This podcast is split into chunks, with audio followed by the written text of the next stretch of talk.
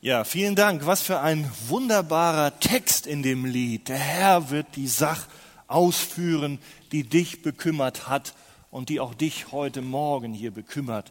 Denn wir sind nicht alleine. Wir haben einen wunderbaren Vater im Himmel, der sich um uns sorgt. Einen wunderschönen guten Morgen wünsche ich euch allen, die ihr heute hier seid, an diesem trüben Tag in Hamburg, der sehr schwül ist. Das ist auch der Grund, warum ich mein Sakko unten gelassen habe. Ich habe eins dabei für diejenigen, die das mögen, aber ihr seht es mir nach. Heute will ich es mal so probieren, ja. Aber vielleicht wird uns ja warm ums Herz und die Sonne geht auf, wenn wir heute den Psalm 138 miteinander betrachten. Das glaube ich fast. Lasst uns gerne dazu aufstehen und dann möchte ich den einmal gemeinsam mit uns lesen. Ich lese zunächst einmal hier äh, aus der Elberfelder Übersetzung. Und bei der Betrachtung werden wir dann auch andere Übersetzungen mit einbeziehen. Psalm 138. Von David. Preisen will ich dich mit meinem ganzen Herzen. Ich will dir spielen vor den Göttern. Ich falle nieder vor deinem heiligen Tempel und deinen Namen preise ich wegen deiner Gnade und Treue. Denn du hast dein Wort groß gemacht über deinen ganzen Namen. An dem Tag, da ich rief, antwortest du mir. Du mehrtest in meiner Seele die Kraft. Alle Könige der Erde werden dich preisen, wenn sie die Worte deines Mundes gehört haben. Sie werden die Wege des Herrn besingen, denn groß ist die Herrlichkeit des Herrn. Ja, der Herr ist erhaben doch er sieht den Niedrigen und den Hochmütigen erkennt er von fern. Wenn ich auch mitten in Bedrängnis wandeln muss, so belebst du mich. Gegen den Zorn meiner Feinde wirst du deine Hand ausstrecken und deine Rechte wird mich retten. Der Herr wird es für mich vollenden. Herr, deine Gnade wäret ewig. Gib die Werke deiner Hände nicht auf. Amen. Ja, ihr Lieben, wir wollen uns diesen Text anschauen und ich habe als Gliederung einmal gewählt, dass wir das in vier Punkten machen wollen. Gebe ich euch mal als Einstieg einen Überblick. Was will und tut der Psalmist David? Dann wann und wo tut er das? Punkt zwei, in welchem Umfeld? Punkt drei, was ist der Grund für sein Tun? Wir haben schon gemerkt, um was es geht, um Loben und Preisen. Und viertens, was ist die Zuversicht des Psalmisten für die Zukunft, seine Sicherheit? Also zunächst Punkt eins: was will und tut der Psalmist? Preisen will ich dich mit meinem ganzen Herzen, ruft David. Er beginnt mit einem Lob und Dank an seinen Gott. Und dieser Lobgesang, der kommt aus einem dankbaren Herzen, der ist ein Leitthema, was sich als Grund durch den ganzen Psalm hindurchzieht. David ist entschlossen, seinen Gott aus vollem Herzen und mit ganzer Kraft zu preisen. Und wir merken, wenn wir das auch gehört haben, dieser Lobpreis kommt aus einer Kenntnis Gottes. Und es ist eigentlich immer so, dass ein echter Lobpreis aus einer Kenntnis Gottes kommt. Wer ist Gott? Und auch einer persönlichen Beziehung und Liebe zu ihm. Denn wir sehen, dass er mit ganzem Herzen anbetet. Das bedeutet, er hat eine Herzensbeziehung zu diesem Gott. Und das ist auch für uns etwas Wichtiges. Unser Herz auch kann nur so preisen und mitgehen, wie es diesen lebendigen Gott, wie er sich David und der Bibel und uns gegenüber in der Bibel offenbart, kennt.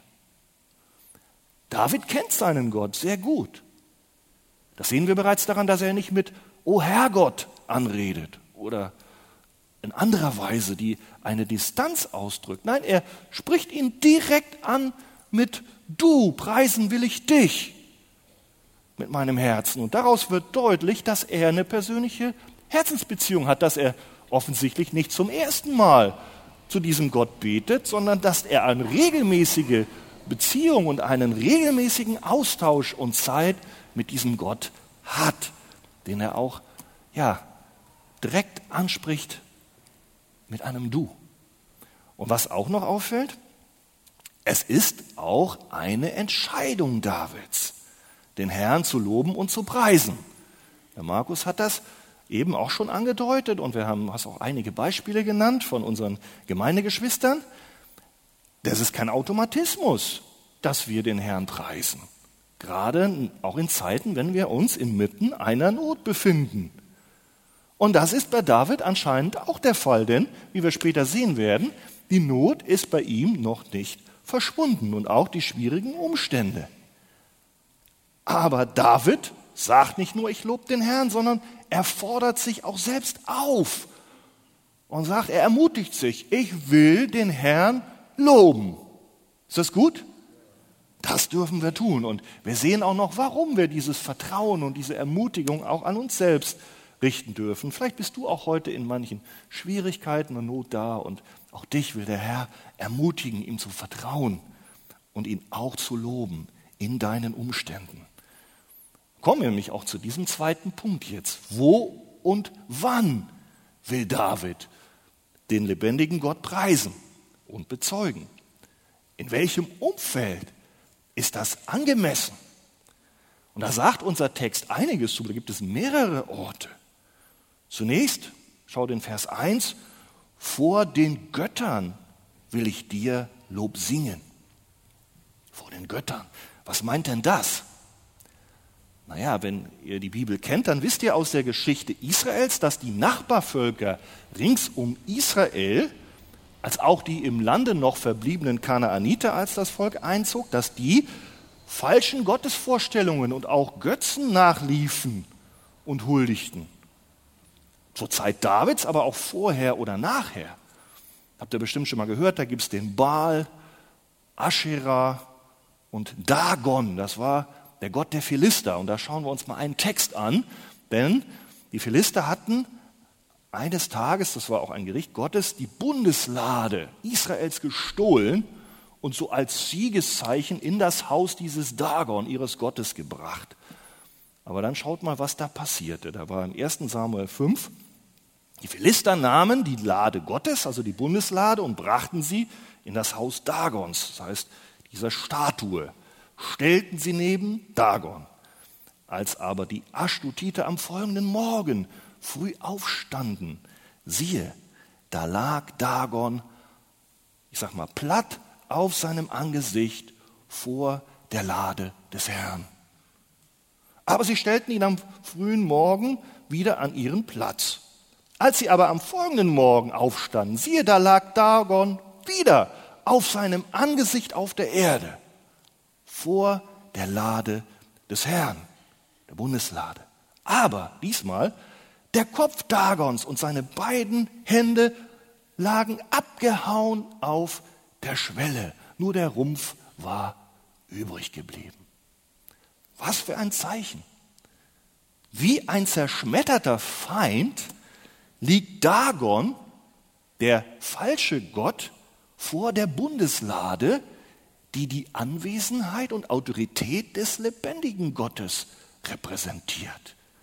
Und wenn man flach auf dem Boden liegt, das Gesicht nach unten, ist es sogar eine Anbetungshaltung oder auch eine unterwürfige, eine Gerichtshaltung. Das macht deutlich, der nach menschlichen Vorstellungen, da ist David klar, selbst kreierte Gott oder Götze liegt vor dem Offenbarungszeichen des Gottes, der lebt, der Himmel und Erde gemacht hat und der sich in der Bibel als der einzige Gott, den es anzubeten gilt, offenbart. Wir finden auch andere Stellen, wo ähnliches passiert. Ihr kennt vielleicht die Stelle von Elia. Der hatte zu tun auch mit anderen Priestern, die dem Baal, das war ein anderer Götte, der Kanaaniter, nachliefen. Und da gab es eine Zeit, da ging es wirklich spitz auf Knopf. Dann dachte er, es gibt kaum noch jemand, der den wahren Gott erkennt und ihm nachfolgt. Auch das Volk Israel ist schon abgeirrt. Und dann trafen sie sich dort, die Baalspriester und er. Und dann kam es auch dazu eine Auseinandersetzung, wer ist denn wirklich ein Gott? Und in 1. Könige 22, lest das gerne mal zu Hause in Ruhe durch. Ich zitiere nur einige Verse. Dann kamen also die Baalpriester, nahmen den Jungstier und sie riefen den Namen Baals an, also eines anderen Gottes, von morgen bis zum Mittag. Und sie sprachen, Baal, erhöre uns. Aber da war keine Stimme noch eine Antwort. Und sie hüpften um den Altar, den man gemacht hatte. Und weiter dann ein paar Verse später, als es aber Mittag geworden war, da war immer noch keine Stimme da und immer noch keine Antwort, noch ein Aufmerken. Lies das gerne einmal durch. Wie anders und wie, ja, mit Antwort und auch mit Macht der lebendige Gott doch ist, der nämlich antwortet, während dieser Ball, dieser Götze schwach und tot ist und nicht antwortete. Und später auch war die, die Manifestation da, dass Gott auch diese Menschen gerichtet hat. David kennt einen Gott, der lebendig ist, der antwortet. Haben wir auch schon im Text gelesen, kommen wir dahin. Der antwortet, wenn sein Kind zu ihm ruft. Der Götze antwortete nicht. David denkt nicht daran, jetzt sind wir wieder bei dem Vers, wo soll er loben und preisen? Er denkt nicht daran, mit dem Bekenntnis und Lobpreis seines Gottes aufzuhören, nur weil er sich in einem anderen Umfeld befand, wo die Menschen andere Götter und andere Götzenbilder hatten. Und er war ja sogar teilweise als Flüchtling unter denen, unter den Philistern. Und er tat das, obwohl wahrscheinlich denen das Verehren dieses Jahwe, dieses Gottes der Bibel, überhaupt nicht gefallen haben mag. Aber das hielt ihn nicht davon ab, seinen Gott zu loben und zu preisen, selbst in diesem feindlichen Umfeld. Es war ihm vielmehr ein Leiden, dass die Menschen so verführt wurden von ja, den Gottesvorstellungen, die seinem nicht entsprachen und was auch oft mit großen Sünden einherging. Könnt ihr im Alten Testament lesen, da waren Kinderopfer und all solche schlimmen Dinge. Diese Mächte und Götter der Völker ringsum sollen hören, dass es nur einen wahren Gott gibt, sagt David, nämlich den Gott, seinen Gott Jahwe. Das war sein Bekenntnis. Und das war seine Botschaft. Und wir hören, die gilt nicht nur für die sichtbare Welt, sondern auch für die unsichtbare Welt der gefallenen Engel und Dämonen samt ihrem Fürsten Satan, der genau wie damals auch heute noch versucht, Menschen durch Leugnung, durch Lüge, durch Zweifelsehen, durch Verführung, durch vielleicht Einführung auch eines anderen Gottes bis hin zu Zeichen und Wundern abzubringen vom Glauben an den lebendigen Gott. Was denkt ihr, sind wir auch in unserer heutigen Zeit mit Götzendienst konfrontiert? Oder können wir Schluss machen und sagen, oh Mensch, das war doch vor 2900 Jahren, Frank, was sollen wir denn damit heute? Predige lieber was aus dem Neuen Testament. Nein, ihr Lieben, wir leben auch in einer Zeit, wo Menschen völlig andere Gottesvorstellungen haben, als sie die Bibel offenbart. Menschen lehnen auch heute den Anspruch des dreieinigen Gottes ab, als Schöpfer und Autorität über die Welt und über uns Menschen ja ein Anrecht zu haben. Und ihr Lieben, das geschieht nicht nur in unserer säkularen Gesellschaft, draußen, die ihre christlichen Wurzeln immer mehr aufgibt, wie wir notvollerweise ja auch sehen an manchen Entscheidungen auch in der letzten Zeit, sondern dieses Aufgeben von, von diesem Anspruch, das merken wir auch innerhalb der Kirche, dass Christen immer mehr bedrängt werden, den von David ja hier eigentlich deutlich proklamierten Absolutheitsanspruch des Gottes der Bibel aufzugeben. Habt ihr das schon mal gemerkt? Dass in einer Zeit des Relativismus es nicht mehr richtig ist oder gar nicht mehr akzeptiert wird, an etwas zu glauben, wo man sagt, das glaube ich, dass das alleine richtig ist. Nicht, dass du die Menschen zwingst mit Gewalt, dass sie das auch glauben, aber dass du alleine das bekennst. Das ist richtig und das ist falsch. Und das zieht sich hinein, diese, dieses Denken, auch in die Gemeinden, sodass man heute gar nicht mehr genau weiß, welcher Gott ist wirklich der wahre Gott. Und ist das ein Gott? Und so werden wir auch oft ein Stück, ja nicht nur verlacht, sondern auch beschimpft und bedrängt aufzugeben, dass dieser Gott der einzige wahre Gott ist, obwohl das Christen über 2000 Jahre eigentlich mehrheitlich immer so geglaubt und verkündigt haben und auch die Bibel durchweg bezeugt. Haben wir nur ein Beispiel hier gesehen, es gibt viele mehr. Wie sollen wir uns nun verhalten? Wir. Wie kann unsere Reaktion sein? Wollen wir schweigen und das Wort unseres Herrn so ein bisschen abschwächen oder verleugnen, weil das natürlich vorteilhaft wäre in der heutigen Welt, die den Glauben und das Bekenntnis von König David genauso ablehnt wie damals Israels Völker rings, also die Völker um Israel ringsherum, die abweichend auch ihre eigenen Götter haben? Naja, ich glaube nicht, dass das für wiedergeborene Christen, Menschen, die Gott kennen, die eine Beziehung zu ihm haben, wie David, eine Option ist. Lasst uns vielmehr dem Beispiel Davids folgen, dem Herrn mit ganzem Eifer zu dienen und ihn zu loben, mit dem Herzen und mit dem Mund, auch vor der ja, sichtbaren und unsichtbaren Welt. Und auch vor diesen Anfeindungen leugnet man die Göttlichkeit unseres Erlösers. So wollen wir ihn umso leidenschaftlicher dafür anbeten. Amen. Missachten viele die sühnende Bedeutung des Todes Jesu als Stellvertreter, als Opfer. So wollen wir sie umso klarer den Menschen erklären erklären. Ja, das müssen wir in Geduld, aber auch ohne Kompromiss bezeugen. Den Herrn loben und anbeten, das ist auch unser Schutz, haben wir auch schon gehört, ist angeklungen, auch von euren Zeugnissen, gegen die Anfechtungen, den Spott, die Verleumdungen und die Angriffe, die wir erleben auf die Wahrheiten des Wortes Gottes und auf unseren Glauben. Lobpreis schützt uns. Durch unser Beharren dürfen wir vielmehr ein Beispiel setzen für andere, damit auch sie lernen, auch in unserer heutigen Zeit, ihr Vertrauen allein auf den Gott der Bibel zu setzen. Amen.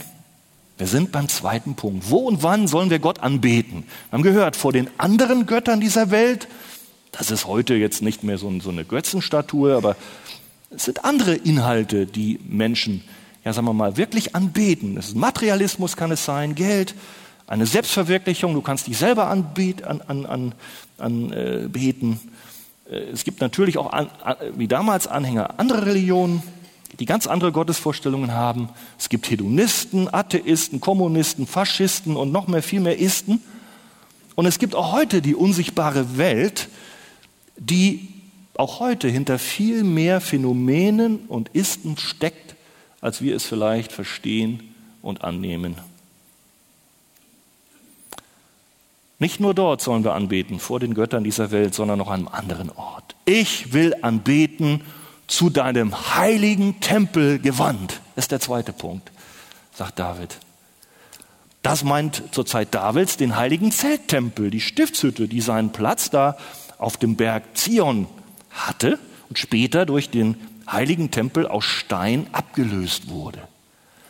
David will nicht nur den einen wahren Gott anbeten, sondern er will ihn auch so anbeten, wie es sich gebührt, wie es richtig ist, wie Gott es angeordnet hat und nicht nach seiner eigenen Vorstellung. Und Gott hat im Alten Testament eine besondere Stätte zubestimmt. Dort, wo er wohnte, wo er sich offenbarte und wo sich auch verschiedene Gegenstände befanden, die an den von Gott mit dem Volk Israel am Sinai gestifteten Bund erinnern. Kennt ihr? Innerhalb der Stiftshütte. Da war zum Beispiel auch der Gnadenthron, Sühnedeckel. Das waren ganz wichtige Bestandteile, die eine Botschaft hatten. Also, zu deinem heiligen Tempel gewandt anbeten heißt zur Stätte der göttlichen Wohnung kommen, des Priestertums, des Opfers für die Sünden des Volkes. Das geschah nämlich da und zur Fürbitte des hohen Priesters für die Sünden des Volkes. Das war die Richtung der Anbetung. Ihr Lieben, auch wir dürfen den lebendigen Gott in der von Gott vorgeschriebenen Gott gewollten Art und Weise anbeten. Ist das richtig? Schauen wir mal rein, wie sieht denn die aus? Worauf darf der Blick des Anbeters in heutiger Zeit gerichtet sein? Nach Jerusalem? Oder vielleicht nach Mekka? Oder an einen anderen Ort? Nein, Hebräer 9 gibt uns da eine Antwort. Vers 11. Als aber der Christus kam, als ein Hohepriester der zukünftigen Heilsgüter, ist dieser nicht durch das Größere und Vollkommenere zählt, nein, ist er durch das Größere und Vollkommenere zählt, also nicht das Irdische, das nicht mit Händen gemacht ist, gegangen. Das heißt nicht ein Zelt, was von dieser Schöpfung ist. Und er hat auch nicht mit dem Blut von Böcken und Kälbern, sondern mit seinem eigenen Blut ein für alle Mal das Heiligtum betreten und ist dort eingegangen und hat uns eine ewige Erlösung erworben.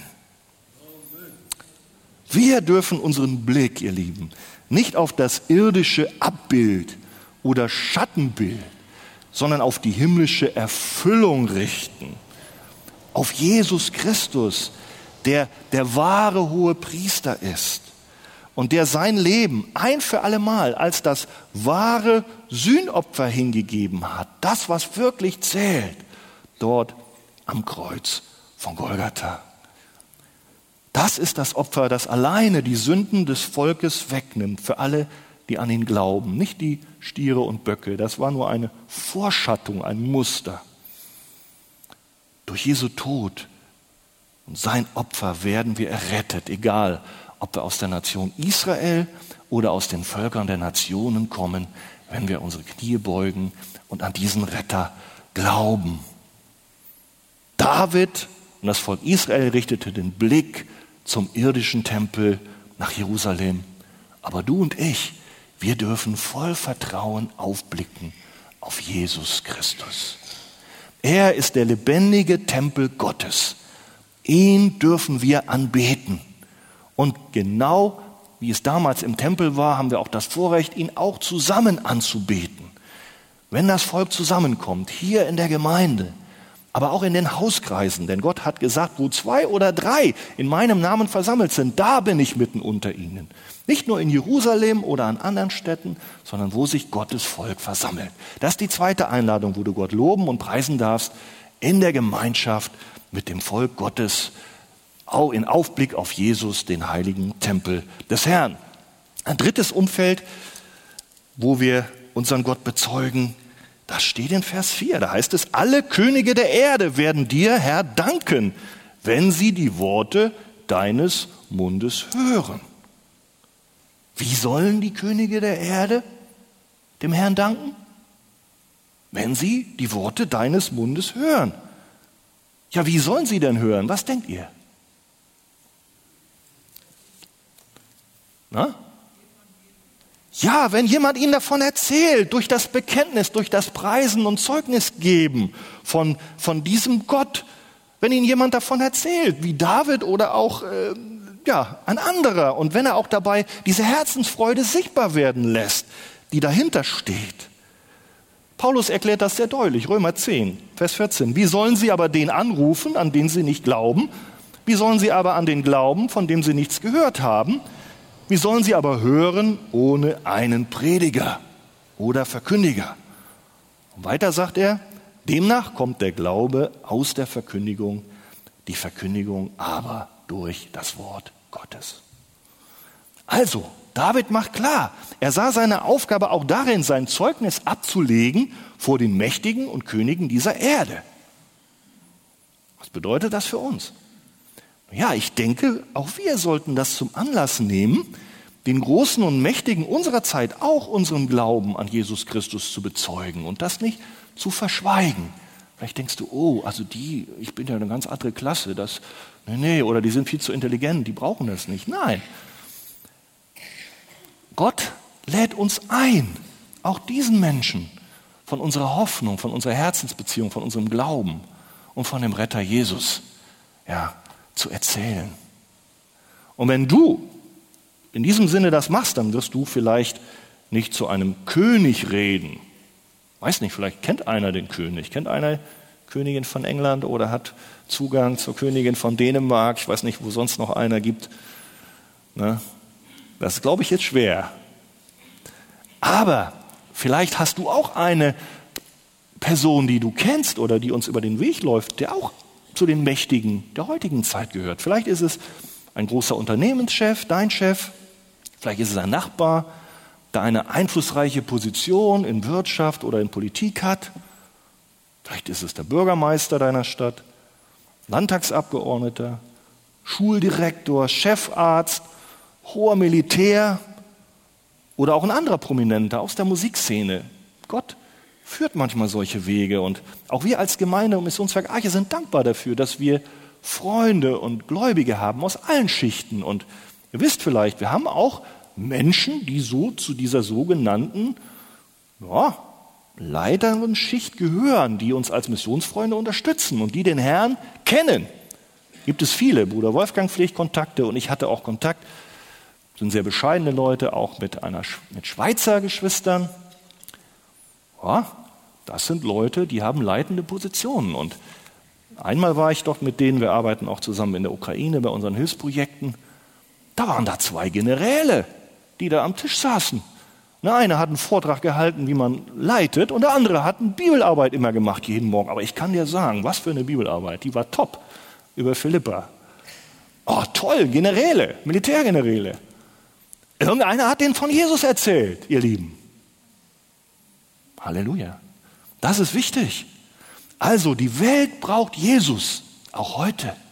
Und nicht nur die einfachen oder normalen Leute, zu denen ich mich auch zähle, sondern auch unsere verantwortlichen Leiter, Führer und Politiker.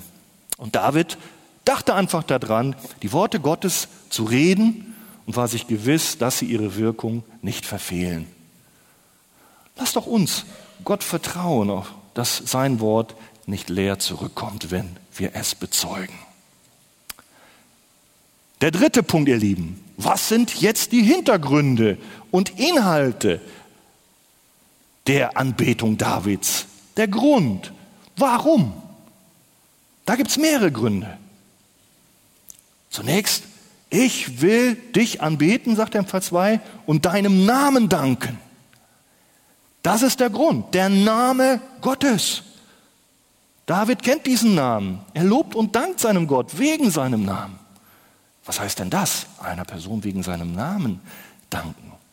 Ja, ihr Lieben, durch das gesamte Alte Testament hindurch hat sich Gott durch seine verschiedenen Namen offenbart. Jeder einzelne Name zeigt einen Aspekt seines Charakters oder seiner Beziehung zu uns Menschen. Und die Namen Gottes in ihrer Fülle drücken insgesamt die wunderbare Herrlichkeit von Gottes einzigartigen Eigenschaften aus, die ihn so anders machen wie jeden anderen und auch wie jeden Menschen und die ihn allein aller Anbetung würdig machen. Einige Namen kennt ihr bestimmt. Als Mose einmal fragte Gott, wenn sie mich fragen, das Volk Israel, der Gott eurer Väter, wie, wie ist sein Name, was soll ich denn sagen? Dann sprach Gott, du sollst so zu den Söhnen Israel sprechen, der ich bin, hat mich zu euch gesandt. Das ist einer der Name Gottes. Gott ist Jahwe, der ich bin, der ewig Seiende, der immer da ist. Derselbe, gestern, heute und in alle Ewigkeit. Er alleine ist immer da, er existiert aus sich selber. Er hat keinen Schöpfer Anfang oder Ende. Und umgekehrt, alles, was existiert, ist immer zurückzuführen auf die Quelle seiner Existenz. Alles, was da ist. Sein Name ist auch El Elyon.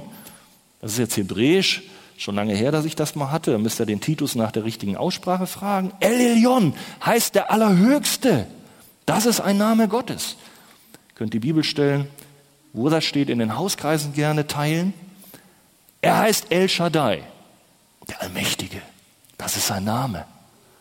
Ein weiterer Name, Yahweh Shammah, Gott, der immer gegenwärtig ist, überall, der Allgegenwärtige, auch hier, auch jetzt, aber auch in Korea oder auch in Myanmar, wo jetzt die Flutkatastrophe ist und Geschwister auch dort zu ihm schreien.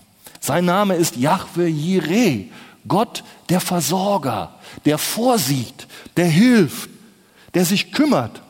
Und so heißt er auch Yahweh Roy, der Herr unser Hirte. Yahweh Zitkenu, der Herr unsere Gerechtigkeit. Der Herr ist unsere Gerechtigkeit. Yahweh Rapha, der Herr unser Arzt. Und dann kennt ihr auch Yahweh Shalom, der Herr unser Friede. Das ist der Name unseres Gottes. Der Herr unser Friede. Wie sagt nicht Jesus? Meinen Frieden gebe ich euch. Nicht einen Frieden, wie die Welt gibt, denn der wahre Friede, das ist in Gott. Nicht in Frieden, wie die Welt gibt, gebe ich euch. Euer Herz beunruhige sich nicht. Er, Jesus, der Sohn, ist das vollkommene Abbild von dieser Herrlichkeit Gottes.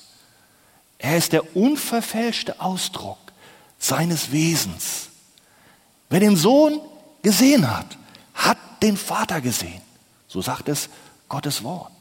Und darum hat Gott auch seinen Sohn Jesus über alle Maßen erhöht und jetzt kommt's und ihm den Namen geschenkt, der über alle Namen ist. Wir beten den Namen Gottes an. Und Gott selbst sagt, ja, das ist richtig. Ich bin der alleinige wahre Gott, aber meinem Sohn, der hat auch diesen Namen. Weil er ist nicht nur Gottes Sohn, er ist auch Gott. Und da haben wir auch vor kurzem auch eine Predigt drüber gehört, wo da steht, und zwar auch im Hebräerbrief 1, da bezeugt der Vater nämlich selber vom Sohn, dein Thron, o oh Gott, ist von Ewigkeit zu Ewigkeit. Weiter, du hast Gerechtigkeit geliebt, Gesetzlosigkeit gehasst, darum hat dich, o oh Gott, Sohn, dein Gott, der Vater, gesalbt mit Freudenöl vor seinen Gefährten. Der Name Jesu, er ist Gott. Eine Stelle dafür. König David hat das erkannt. Er rühmt den Namen seines Gottes. Und er rühmt auch den Namen des Christus, der Ausdruck von Gottes Herrlichkeit ist. Haben wir nicht die Zeit, aber er nennt ihn seinen Herrn. Er hat im Geiste eine Schau gehabt, dass dieser Jesus Gottes Sohn und Erretter ist. Lest das mal in Matthäus, Matthäus 22 durch. Ein besonderes Kennzeichen des Namens Gottes ist auch die Güte und Treue oder Gnade und Wahrheit. Das sagt unser Text. Ich will dich anbeten, deinen Namen danken um deiner Gnade und Wahrheit willen. Gnade und Wahrheit. Auch wir dürfen unseren Gott dafür loben. Und jetzt eine interessante Stelle. Johannes 1,14. Wir dürfen auch seinen Sohn Jesus Christus deswegen loben. Wer ist voller Gnade und Wahrheit? Das Wort wurde Fleisch und wohnte unter uns und wir sahen seine Herrlichkeit.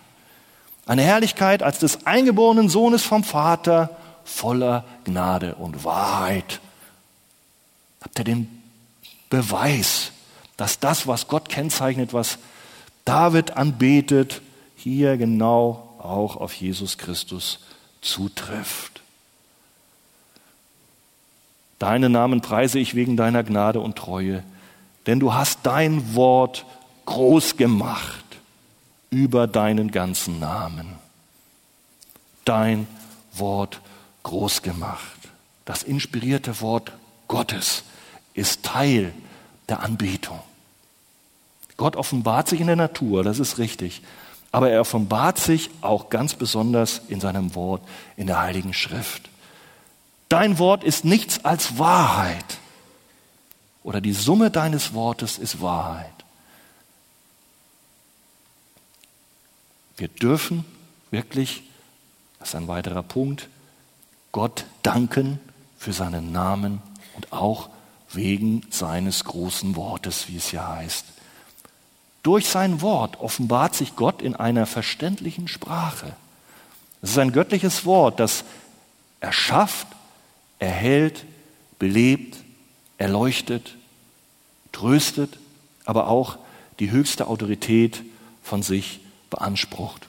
Und auch in diesem Wort ja, lernen wir sehr verständlich von der Not des Menschen die wir alle haben, aber auch von dem Retter, der in menschlicher Gestalt erschienen ist, um die Menschheit zu erlösen. Denn wir hatten es schon in einem anderen Zusammenhang gelesen, dieser Retter Jesus ist das Wort. Er ist das fleischgewordene Wort Gottes. Er ist der Höhepunkt der Offenbarungen Gottes, wie er sie uns in seinem Wort mitteilt. Du hast dein Wort groß gemacht. Das Wort der Bibel, aber auch den Sohn, das fleischgewordene Wort, als Höhepunkt und Zielpunkt aller seiner Worte hat Gott ihn groß gemacht und ihm alle Autorität übergeben. In Philipperbrief lesen wir, Gott hat ihn über alle Maßen erhöht und ihm den Namen geschenkt, der über alle Namen ist, damit in dem Namen Jesu sich alle Knie derer beugen, die im Himmel und auf Erden sind. Alle Zungen bekennen, dass Jesus Christus der Herr ist, zur Ehre Gottes, des Vaters. Gott hat seinen Sohn, das fleischgewordene Wort, erhöht und groß gemacht. Und das ist der Grund, du hast dein Wort groß gemacht, warum auch David hier seinem Gott lobt und preist. Und wir sehen, es geht nicht nur um dieses Wort, sondern es geht auch um Jesus Christus. Und darum wollen auch wir mit David diesen ewigen Gott für sein göttliches Wort preisen. Weiterer Grund, Gott zu preisen, sehen wir in Vers 3 und 7. Warum preist Gott da, warum preist David Gott? Da sagt er, an dem Tag, da ich rief, hast du mir geantwortet. Du hast mir Mut verliehen und Kraft in meine Seele gegeben. Vers 7 heißt es ähnlich. Wenn immer ich mich mitten in Bedrängnis befinde oder wenn ich in Bedrängnis wandle, so belebst du mich, erquickst du mich. Das ist ein Grund, Gott zu preisen, weil Gott antwortet und sich um seine Kinder kümmert. Die Fürsorge Gottes. Das ist eine herrliche Sache. Und es gab viele Situationen, in der sich David mitten in Bedrängnissen befand. Und du vielleicht heute auch. Aber unser Text lehrt uns, dass wir uns nicht fürchten brauchen. David hat es doch auch so oft erlebt. Er kennt den Namen Gottes, wie er ist, wie er handelt, wie er liebt, wie er eingreift. Kennt seinen Gott und lebt mit seinem Gott und wendet sich an seinen Gott, auch in dieser Not. Und wenn es einmal so schwer ist, wie anscheinend im Fall von Vers 3, dass das Herz so bedrückt ist, dass alle Hoffnung, alles Fundament zu schwinden droht und er zu versinken droht, ob dieser Bedrückung, da schreit er einfach zu dem lebendigen Gott mit Tränen, ohne Umschweife, wie ein Kind zu seinem Vater dem es vertraut. Und der lebendige Gott erhört. Er hört das Flehen seiner Kinder und ich möchte ergänzen, und er hört das Gebet jedes ehrlichen Menschen, der sich ihm ohne Selbstrechtfertigung und Stolz nähert.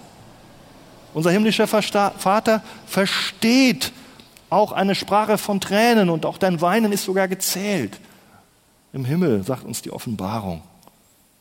Ihr Lieben, unser Gott ist ein Gott, der Gebet erhört. Das ist auch ein anderer Name, den er hat. Psalm 65, Vers 3. Du erhörst Gebet. Darum kommen alle Menschen zu dir. Unser Gott ist ein Gebetserhörer. Und er antwortet auch hier auf das Flehen seines Knechtes David. In diesem Fall, wie in Vers 3, sogar noch am gleichen Tage. Habt ihr das auch schon mal erlebt, dass du betest und Gott am selben Tage antwortet? Ja, zeigt mal ruhig auf. Gibt es solche Menschen? Ja, das kommt doch heute vor. Aber ist das immer so, wenn du betest, dass Gott sofort am selben Tag erhört? Ich glaube schon, dass er das tut, aber er hat einen anderen Zeitplan. Das heißt, er lässt dich warten, dass du auch beharrlich bist im Gebet und manchmal, dann erhört er vielleicht auch anders, als du gedacht hast. Und das ist hier vielleicht auch der Fall. Wie erhört denn Gott hier Gebet. Und was ist die Erfahrung des Davids? Der hat gebetet und dann war die Not sofort weg. Hat er keine Feinde mehr? Das lesen wir nicht. Sondern du hast mir Mut verliehen, sodass meine Seele neue Kraft bekam. Oder wenn ich mitten in der Bedrängnis bin, da belebst du mich, erquickst du mich. Oder andere sagen, wirst du mich am Leben erhalten. Jetzt mal ehrlich, wäre das auch eine gute Antwort auf dein Flehen, was du in deiner Not hast? Menschlich gesehen wollen wir natürlich immer die Lösung haben, Herr, nimm das sofort weg, das Problem.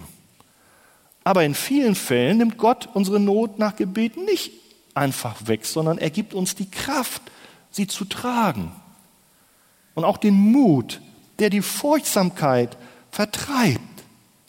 Und ist nicht diese Art der Hilfe ebenso wirksam?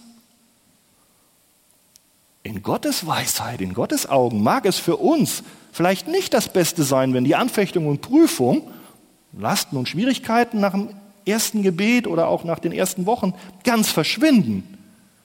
Wo uns das natürlich gefallen würde. Aber manchmal will Gott uns helfen, unter dem Druck von Bedrängnis, Not und Leiden, Geduld und Gottvertrauen zu lernen und ihn dadurch immer besser kennenzulernen und lieben zu lernen und so auch geheiligt zu werden und verwandelt zu werden in das Bild Jesu Christi. Das ist Gottes oberster Plan dass wir Jesus ähnlicher werden.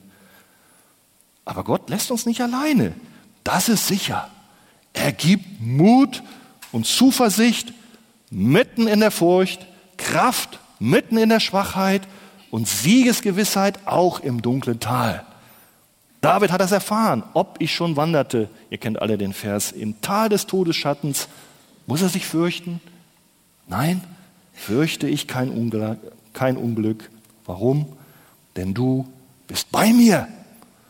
Und dein Stecken und dein Stab, sie trösten mich. Das ist dasselbe. Das heißt, das ermutigt mich, das stärkt mich. Deine Verheißungen, deine, deine, deine Versprechungen, dein, dein Name, dein Sohn, ja, dein Wort trösten mich, geben mir neue Kraft. Der Herr gibt dem Müden Stärke, auch heute noch. Und selbst wenn du ganz müde bist, entfacht er ein neues Lebensfeuer in deinem Herzen. Und so kann David sagen, und dann, das finde ich auffällig, wenn ich auch mitten in der Bedrängnis gehe oder wandle, so belebst du mich.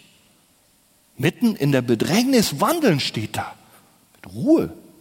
Da ist kein panikartiges Hin- und Herstolpern. Oder ein von Furcht geplagtes Umherrennen, wenn plötzlich die Krankheitsdiagnose da ist oder der Feind vor der Tür steht. Sondern die Nähe Gottes, der uns immer wieder neu mit Kraft erfüllt, ist so stark, dass wir mitten in diesen Bedrängnissen mit Aufblick auf Jesus ruhigen Schrittes gehen können, mitten in und mitten durch der Trübsal. So hat es David erlebt. Der Herr ist bei uns, ihr Lieben. Das ist sein Siegel in Zeiten der Not. Jesaja sagt es, wenn du durch Wasser gehst, bin ich bei dir, dass dich die Ströme nicht überfluten werden. Martin Luther drückt es noch drastischer aus. Er sagt, wenn du durchs Wasser gehst, bin ich bei dir, dass dich die Ströme nicht ersäufen. Merkst du, deine Not wird dich nicht ersäufen. Dein Gott ist da. Er hält dich, er belebt dich, er trägt dich. Und da darfst auch heute du Mut fassen in deiner Not. Du darfst auch reden mit David. Du, mein Gott, wirst mich neu beleben. Du wirst mich am Leben erhalten. Du bist auch für mich eine nie versiegende Quelle der Gnade und der Kraft für mein Leben, für mein gesamtes Leben, in den Freuden, aber auch in den Leiden. Du darfst wirklich dich verlassen, nicht auf deine Kraft, sondern mit David, mit Paulus und mit anderen sagen, ich vermag alles durch den, der mich stark macht, der du nicht stark bist. Egal, Ob es um eine Not äußerer Feinde sich handelt, wie hier bei David. Ihr wisst, er hatte ständig auch Lebensbedrohungen und musste sich verstecken. Äußere Widersacher oder ob es sich um eine andere Not handelt, das ist egal. Unser Gott ist auch da derselbe. Krankheitsdiagnose, Einsamkeit, Arbeitslosigkeit, unsichere Zukunft, Kinderlosigkeit, Ehelosigkeit, Finanznot, Depression, alle Nöte. Du kannst deine Not einsetzen. Dein Gott wird dich stärken. Er wird dich kräftigen mitten in deiner Bedrängnis. Und ihr Lieben, wen der allmächtige Gott stärkt, den kann niemand schwächen. Glauben wir das? Du darfst es erleben. Ein letzter Grund, warum David den Herrn preist. Vers 6.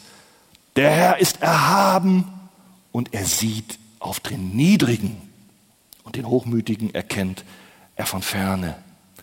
Gott, dem an Größe und Macht niemand gleich ist, es gehört, er ist riesig, er ist gewaltig und dennoch schaut er auf den Kleinen, auf den Niedrigen und kümmert sich um sie. Um die Bedrückten, um die Witwen und Waisen, vielleicht bist du eine Witwe, um die von der Gesellschaft Verachteten. Und er lädt gerade sie ein, zu ihm zu kommen und zu seinem von ihm gesandten Retter, dem Messias Jesus. Und Jesus macht das genauso.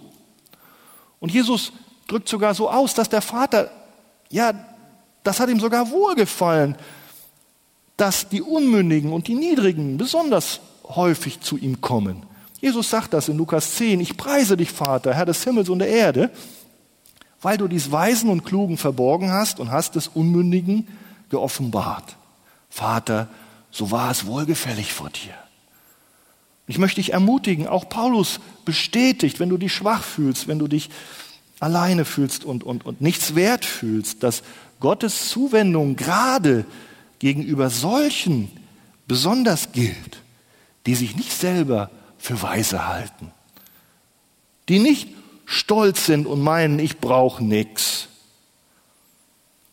Oder denken, naja, mit dem Gott, also meine aufgeklärte Zeit, das ist alles nicht mehr richtig. Selber sich für weise halten und in ihrer vermeintlichen Weisheit an der Wahrheit des Evangeliums vorbeigehen. Ihr Lieben, wir haben den Korintherbrief betrachtet, da ist viel davon die Rede.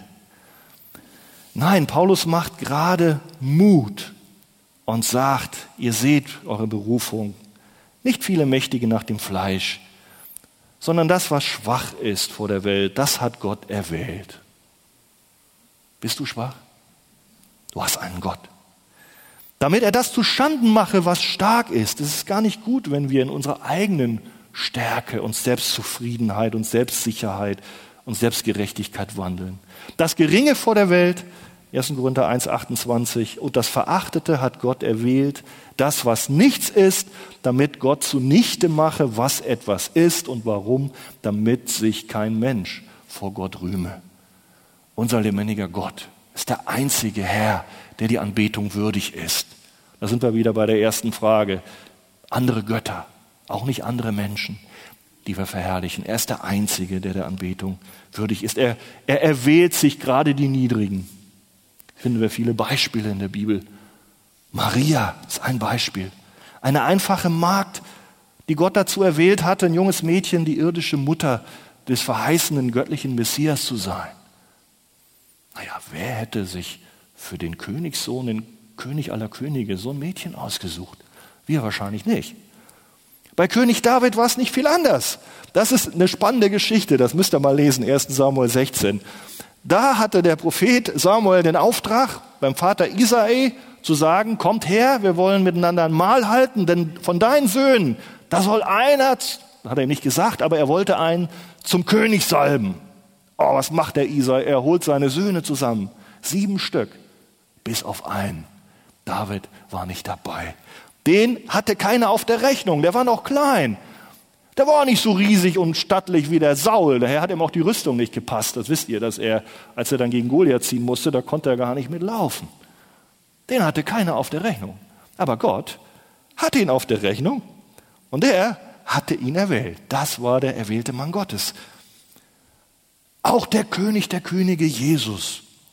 Wie kam er auf diese Erde? Mit Pracht? Mit Prunk? Nein, in Niedrigkeit, in Knechtsgestalt, in der Gestalt eines schwachen Menschen. Das war ein gewaltiges Zeichen, auch in Armut. Dass er auch gekommen ist für die am Rande der Gesellschaft, für die Ausgestoßenen. Nicht ein König kommt und dann hat er nur Umgang mit den Königen dieser Erde. Und das merken wir ja heute. Die Königin Elisabeth kommt nicht ran als, als, als normaler. Gut, vielleicht haben sie mal eine Audienz einmal im Jahr, aber die pflegen also ihren Umgang unter sich, unter den Upper Class. Aber unser Gott in Jesus, er kommt zum Dienen für alle, auch gerade für die Niedrigen. Und diese Gesinnung dürfen wir auch haben, die in, die in Jesus war. Der war in der Gestalt Gottes, er war Gott gleich, aber er machte sich selbst zu nichts. Er nahm die Gestalt eines Knechten an, indem er Menschen gleich wurde. Wie ein Mensch befunden, erniedrigte er sich selbst und wurde gehorsam bis zum Tod, ja zum Tod am Kreuz. Ihr lieben, Gott sieht mit Wohlwollen auf den Niedrigen und auf den Demütigen. Das ist wichtig, nicht nur, dass du arm bist, sondern dass auch dein Herz arm ist, dass du demütig bist und schenkt diesen besondere Zuwendung und Gnade. Aber den Hochmütigen und Stolzen, denen widersteht Gott. Die erkennt er von ferne. Das ist im Neuen Testament so und damals auch. Hier berichtet uns das auch David. Den Hochmütigen erkennst du von ferne. Das ist nicht gut, ein Herz des Stolzes. Da magst du vielleicht Menschen mit täuschen, mit deinem Reden oder deinen äußeren Taten. Die magst du beeindrucken können.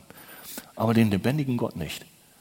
Er sieht sofort, bist du noch gar nicht da und hast noch gar nicht angefangen, wie dein Herz beschaffen ist und auch wenn es verdreht und hochmütig ist. Wir können ihn nicht täuschen, ihr Lieben. Beispiele in der Bibel finden wir einige. Wir haben zum Beispiel das Opfer Keins betrachtet, das ist so ein Beispiel. Der hat geopfert und Abel hat geopfert und alles sah so schön aus. Menschlich gesehen hätten wir gar nicht gemerkt, warum das Opfer von Kain, wenn man den Text liest, vielleicht nicht so richtig war. Aber Gott hat die Herzenshaltung gesehen und offensichtlich war die völlig anders als die vom Abel. Und die Akzeptanz Gottes und die Reaktion war auch eine völlig andere, ihr Lieben. Auch das stolze, selbstgerechte Reden steht uns nicht an. Denken wir an den Pharisäer. Der wollte vor Gott alleine bestehen und rühmte sich gegenüber ja, dem Zöllner, der ein Sünder war. Aber wenn du selber nicht bekennst, dass du Schuld hast, dann kannst du nicht ins Reich Gottes kommen. Denn der Sünder, der Zöllner, der bekannte. Und Jesus sagt, dieser ging gerechtfertigt in sein Haus, im Gegensatz zu jenem, der stolz war.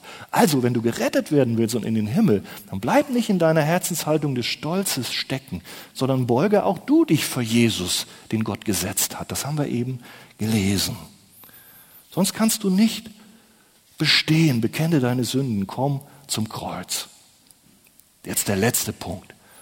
Bald sind wir fertig. Die Zuversicht von David. Ha? Ja, da wollen wir jetzt auch dann vielleicht noch kurz dazu was sagen. Ja, genau. Das ist ja der Höhepunkt. David, warum ist David so getrost, trotz aller Unsicherheiten? Vertraut er auf seine eigene Kraft, auf seine militärische Kraft? Nein. Zunächst vertraut er Gott für die Errettung von Menschen, den anderen Königen der Erde. Das haben wir gelesen. Aber dann vertraut er Gott auch als Helfer gegen den Zorn seiner Feinde.